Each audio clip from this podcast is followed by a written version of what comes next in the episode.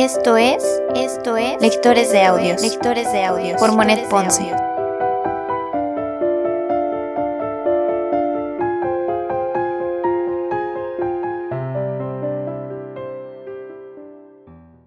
Primera temporada. Primera temporada. Cartas a Teo Cartas de Vincent Van Gogh. Carta número 10. Ámsterdam, 18 de agosto de 1877.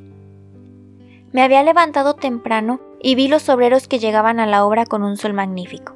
Te habría gustado ver el aspecto particular de ese río de personajes negros, grandes y pequeños.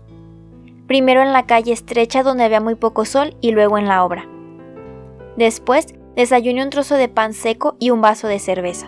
Es un medio que Dickens recomienda a los que están a punto de suicidarse, como particularmente indicado para alejarlos durante un tiempo todavía de su proyecto y aunque no se esté del todo en esta disposición de espíritu, es bueno hacerlo de tiempo en tiempo, pensando en el cuadro de Rembrandt, Los peregrinos de Emmaús.